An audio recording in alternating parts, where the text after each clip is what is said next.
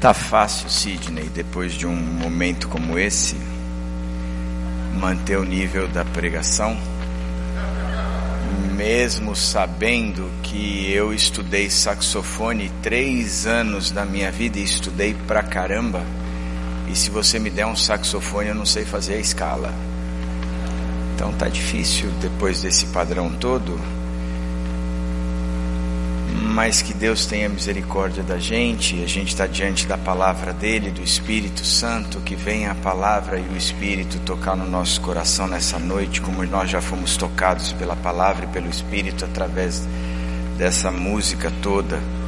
Josué 3, capítulo 3, verso 5, diz assim: Josué ordenou ao povo, ele deu uma ordem, ele disse que tinha que ser assim santifiquem-se, pois amanhã o Senhor fará maravilhas entre vocês. Moisés tinha morrido, e a gente viu isso hoje um pouco de manhã. Ele tinha morrido e Moisés, na minha opinião, de todos, é o cara que eu mais admiro na Bíblia. Eu tenho uma verdadeira paixão por ele. Eu acho que lá no céu, eu não sei se eu vou querer conversar com ele, porque eu acho que eu vou pagar um sapo miserável de não saber o que falar, a não ser ficar olhando para ele mas eu gostaria de ter vivido com Moisés, eu gostaria de ter passado a experiência que Moisés passou, eu gostaria de ter visto a transformação daquele homem que disse que não queria liderar aquele povo, que não tinha nascido para esse negócio, que nem tinha condições orais para falar, para dominar, para controlar, para dirigir-se ao povo a tornar-se um dos homens mais brilhantes, mais sérios, aquele que falou com Deus face a face, aquele que transformava o coração de Deus, pedindo para que Deus mudasse a opinião e as ações, e Deus mudava a opinião e as ações.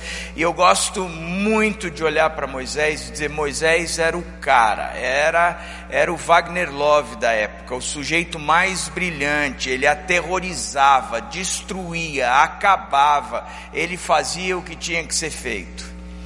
Só que Moisés morreu. E o povo se viu mais uma vez sem um líder. No deserto, não tinha entrado na terra prometida. Só que Moisés, ele também soube preparar o caminho. Ele trouxe junto de si o tempo todo um jovem chamado Josué, e ele foi ao tempo todo, o tempo todo, mostrando para o povo que Josué estava ali, que Josué era o cara, mandava Josué fazer algumas coisas. Josué foi aprendendo com ele. Certa vez eles foram para uma, para uma guerra e Moisés ficou no alto do monte e ele ficava levantando a mão e Josué lá embaixo. Enquanto a mão estava levantada e ele orava abençoando a guerra o, o, Calé, o, o Josué ganhava, na hora que a mão abaixava, ele levava uma surra desgraçada, e aí, acho que Josué vai dar para alguém segurar a mão em cima, por amor de Deus, porque a gente é que está apanhando aqui embaixo, aí puseram dois lá para segurar a mão, e aí ele ficou orando, e a vitória foi, foi, foi, foi. Só que Moisés morreu, e Josué se apodera de um temor tão grande que por três vezes, no primeiro capítulo do livro de Josué, Deus disse para ele: Não tenha medo, cara. Não tenha medo. Seja tão, tão somente forte e corajoso. Não tenha medo. E eu acho que aquela conversa de Deus com, com, com Josué foi tão, tão intensa e foi tão significativa. Quando Deus chega para ele e diz: não cesses de falar deste livro da lei, antes medita nele de dia e de noite, para que você tenha o cuidado de fazer tudo quanto nele está escrito. Então prosperarás o teu caminho e serás bem-sucedido. Não tenha medo, não te disse eu, eu serei contigo. Josué interna tudo isso dentro de si, junta o povo, dá uma ordem ao povo: santifiquem-se. Amanhã o Senhor fará maravilhas entre vocês. Primeiro passo dessa ordem é o conceito da santificação. Santifiquem-se, santifiquem-se. se nós queremos entrar na terra que Deus nos prometeu, se nós queremos passar esse rio Jordão como nós passamos o Mar Vermelho, se nós queremos entrar e, e guerrear contra exércitos inimigos como nós guerreamos contra o exército do Faraó, se nós precisamos entrar nessa terra que Deus disse que seria nossa, nós precisamos dar um passo em direção à santificação. Santifique-se, santifique-se. Eu acredito que essa é uma das características mais difíceis de, de ser compreendida ou vivida no dia de hoje, porque o que é ser santo está totalmente diferente ou totalmente corrompido em relação ao que a palavra diz. A gente viu recentemente um escândalo entre o Neymar e uma moça aonde a moça manda para eles, no meio dos escândalos todos, louvores para ele poder escutar, enquanto ele está vivendo uma questão de, de sofrimento, de opressão, de dificuldade, de uma série de coisas, se diz, escuta, como é que você pode confundir numa vida toda errada, como vocês estão querendo e pregando e dizendo que estão vivendo, considerar louvor parte de tudo isso? É incabível, é incabível, é inconcebível, não se mistura a morte morte com a vida. Porque a principal característica da santificação é porque santificação é tudo aquilo que produz vida, enquanto que o pecado é tudo aquilo que produz morte. E Josué chega para eles e diz: tirem tudo daquilo que produz morte no meio de vocês e tragam tudo aquilo que produz vida. A ideia e a imagem é sempre daquele médico que entra numa sala cirúrgica e chega na, na, na, bancada onde ele lava a mão e ele esfrega o sabonete com aquela buchinha entre as unhas, no dedo, e vai se esfregando e vai se esfregando e lava toda a mão dele. A partir daquele momento ele não pode tocar em nada. E ele sai andando para abrir a porta, ele vai de costas e ele abre a porta com as costas porque a mão dele está purificada e ele vai fazer uma operação agora que nada pode contaminar na, aquele paciente, porque a contaminação produz morte. Ele está sem algo que produza morte, ele está produzindo vida. Por isso, na nossa cabeça, o que nós temos que entender é que a ordenança de Josué para aquele povo entrar na terra prometida continua valendo para nós até hoje. Santifiquem-se, tirem tudo o que promove morte na vida de vocês. Não dá para ser cristão e flertar com o que promove morte. Não dá para ser cristão e continuar na vida que se nós vivíamos lá no Egito.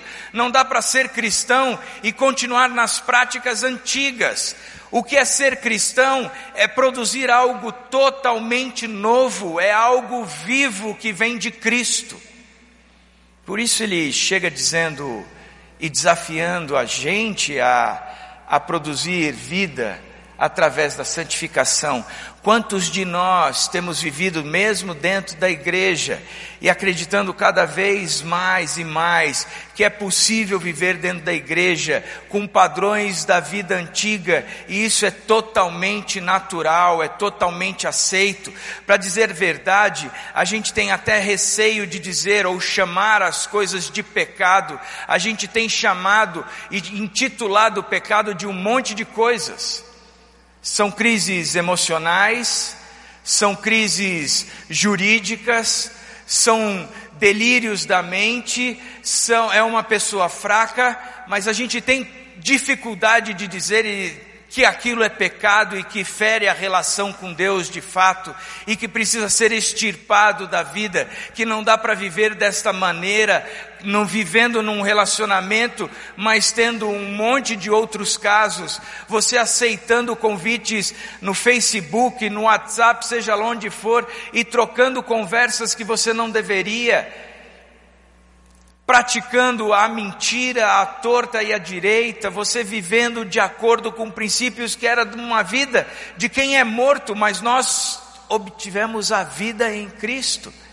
E as coisas velhas ficaram para trás, por isso há necessidade de nós nos santificarmos. Segunda coisa é que ele diz a seguinte: santifiquem-se, porque amanhã o Senhor fará maravilhas no meio de vocês. Caramba, eu acho que Josué não teve mãe. Porque uma mãe nunca viria, viraria para um filho e diria: Filho, amanhã você arruma o seu quarto. A mãe sempre. Eu sou filho de paraibana. Eu sei o que é uma mãe que manda. E muito. A minha mãe jamais chegaria para mim e diria: Filho, amanhã você vai arrumar o seu quarto. Ela simplesmente olharia para mim e eu entenderia tudo o que eu teria que fazer naquela hora, porque ela mandava. Paraibana. Eu tenho um, dois filhos. Um eu chego para ele e digo: Eu quero que você vá arrumar o seu quarto. A casa cai, ele quebra o pau, ele xinga, ele fala, ele reclama, mas ele vai e ele arruma. Eu chego para o outro e digo: Eu quero que você arrume o seu quarto. Claro, pai. Tá bagunçado mesmo, né? Tá mesmo.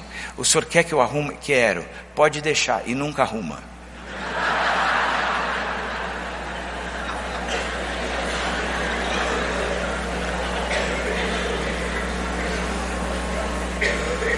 Esse é o que está namorando. Vou falar bem do outro, porque a gente tem uma preocupação muito séria com o outro. E ele é bonito, viu gente? Pode entrar no meu perfil. A genética não erra, é algo incrível.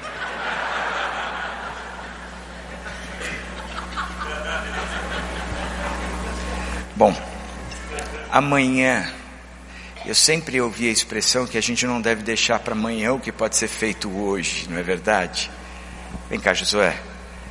Nós passamos 400 anos no Egito, cara. A gente comeu o pão que o diabo amassou, literalmente. A gente saiu de lá, ficamos nesse deserto árido, onde não tinha água. De vez em quando tinha que ser dado um tapa ou gritado com a água para sair água para a gente poder beber. A gente comia um negócio chamado maná, que significa o que é isso? Todo dia, a, a palavra maná significa o que é isso. Então todo dia a gente acordava e o que é isso? Come, que é o que Deus está dando. Então todo dia, cara, 40 anos no deserto, é eu Senhor chega agora para nós e diz o seguinte: santifiquem-se aí, porque amanhã, cara, amanhã não dá. Amanhã é procrastinação, é coisa do diabo. Isso não vem, é de preguiçoso. A preguiça é, é do capeta, vai ter com a formiga, o preguiçoso. Interessante aqui, a santificação exige um período, um tempo. A santificação exige e demanda um tempo a ser aplicado. A santificação não acontece da noite para o dia. Tiago 1 diz: Meus irmãos, considerem motivo de grande alegria o fato de passarem por diversas provações, pois vocês sabem que a prova da sua fé produz perseverança, e a perseverança deve ter ação completa, a fim de que vocês sejam maduros e íntegros, sem lhes faltar coisa alguma. Meus irmãos, para que vocês tenham santificação, para que vocês tirem tudo aquilo que, que promove morte na vida de vocês, vocês vão ter que viver durante um tempo uma luta para que isso aplique de fato na vida de vocês. Meus irmãos, está dizendo Tiago, vocês têm que ter alegria ou estar tá passando por essa provação toda, porque vocês entram na provação imaturo, mas vocês saem da provação maduros, vocês entram na provação com cheiro de morte, mas vocês saem da aprovação com cheiro de vida, vocês entram na aprovação sentindo falta de todas as coisas, mas vocês saem da aprovação repleto, com tanque cheio, com cálice transbordando, não necessitando de coisa mais alguma, portanto, ter de motivo de toda alegria, porque vocês estão passando por provações, mas lembrem-se que a aprovação tem que ter ação completa, a ação completa exercida pela perseverança. Significa que para eu sair da morte para a vida, eu vou ter que insistir na perseverança, e a perseverança não existe sem a dimensão tempo.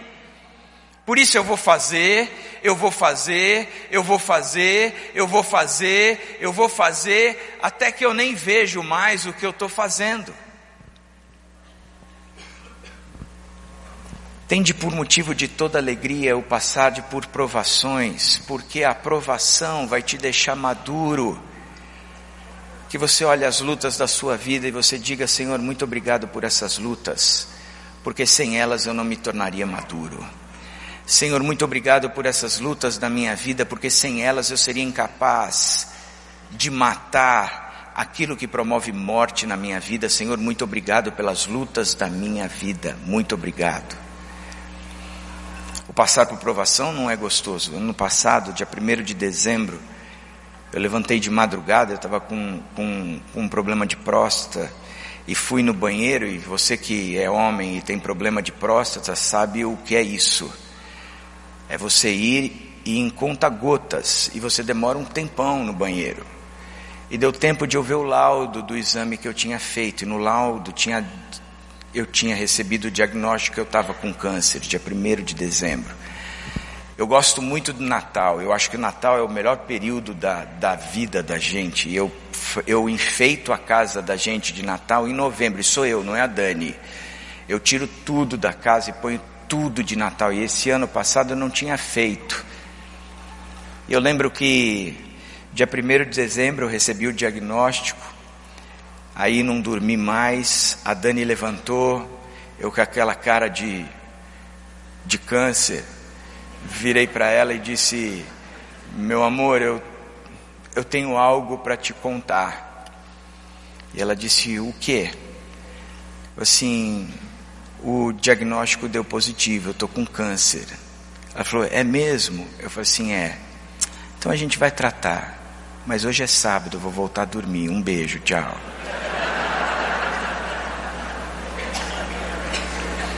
Aí eu recebi aquela notícia meu filho mais velho estava na Irlanda, eu não podia falar com ele. Meu filho mais novo estava com um amigo em casa e eu com todo o meu câncer. Entrei no quarto dos dois e disse: Pedro, Felipe, que era o mais novo, e o Mateus, eu estou com câncer. E eles: É, tio, é. É mesmo, pai? Verdade.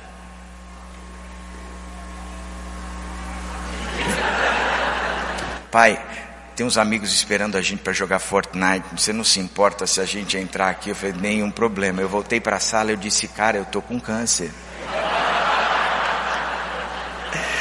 Sabe o que foi engraçado?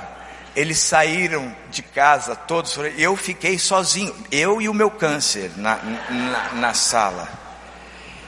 E aí eu falei, eu vou montar a árvore de Natal. Eu fazia os laços para enfeitar a árvore e eu chorava sozinho e botava o laço lá. Laço eu tô com câncer. De próstata, será que é metástase, Senhor? Será que é... Gente, eu eu passei um mal bocado. A minha operação não foi uma operação simples, foi uma recuperação chata, um mês e meio quase de recuperação muito doída trouxe algumas consequências, as quais eu estou ainda lutando até hoje. Mas eu confesso que eu aprendi a confiar mais em Deus.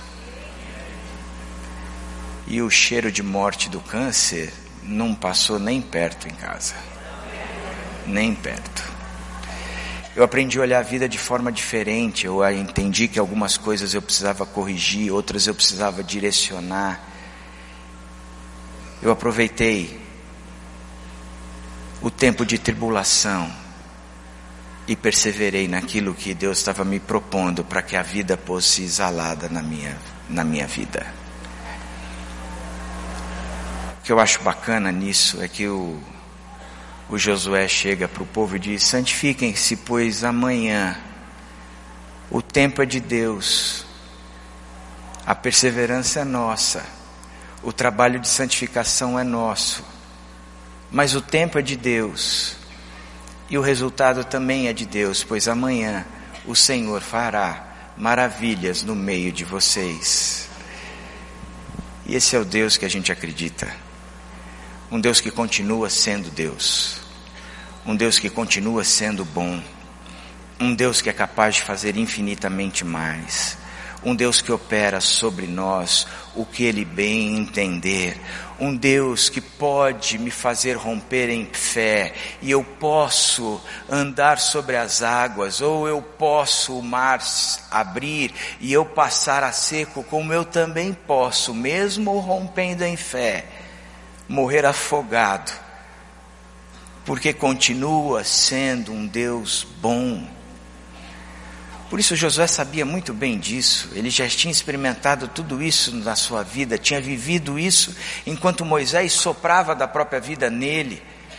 O Senhor o desafiou a ser forte, a perseverar dia e noite na leitura e na meditação da palavra.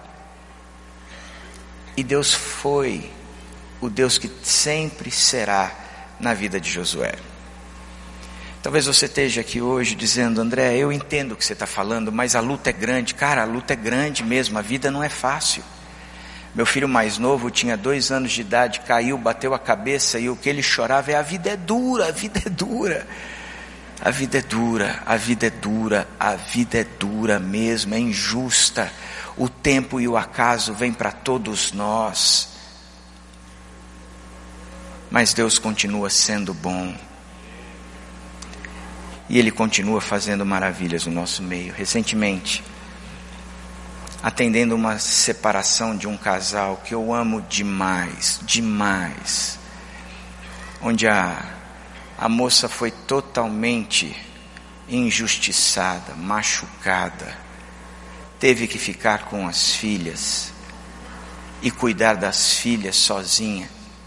Enquanto isso, nas redes sociais, o marido postava muitas fotos fazendo altas aventuras de moto, de asa delta, de um monte de coisas. E ela começou a, a sofrer, porque ela dizia: Não é justo, Deus. A minha casa cheira morte. O meu marido foi embora. Sobrou para mim os meus dois filhos, sobraram para mim os meus dois filhos a carga está pesada, os recursos foram embora. Nos tribunais ele tem levantado mentiras sobre mim. Nada disso é justo. E ela disse que ela abriu o aplicativo do celular dela, que trata de momentos que a gente vive difíceis. E no dia veio o texto de Isaías 54, 4, a partir do verso 4.